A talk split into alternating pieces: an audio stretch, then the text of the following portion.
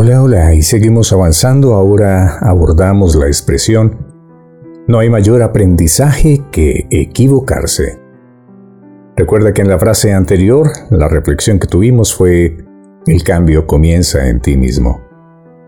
Muy bien. Retomemos entonces la que nos ocupa en el momento. No hay mayor aprendizaje que equivocarse.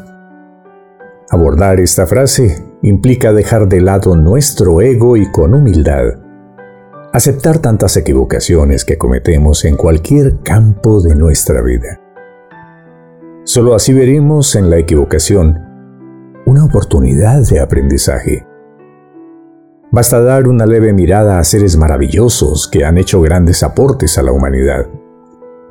Por citar uno de ellos a Thomas Alva Edison, científico norteamericano nacido en Ohio en 1847 y que murió en Nueva Jersey en 1931, quien patentó la bombilla.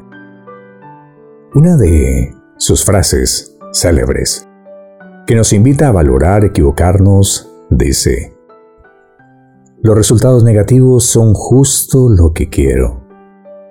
Son tan valiosos para mí como los resultados positivos.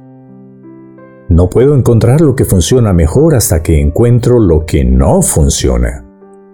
Así que no he fracasado. He encontrado 10.000 maneras que no funcionan. Mira pues cómo dándonos la oportunidad de aprender de los grandes, quienes hacen de sus fracasos una victoria y una enseñanza.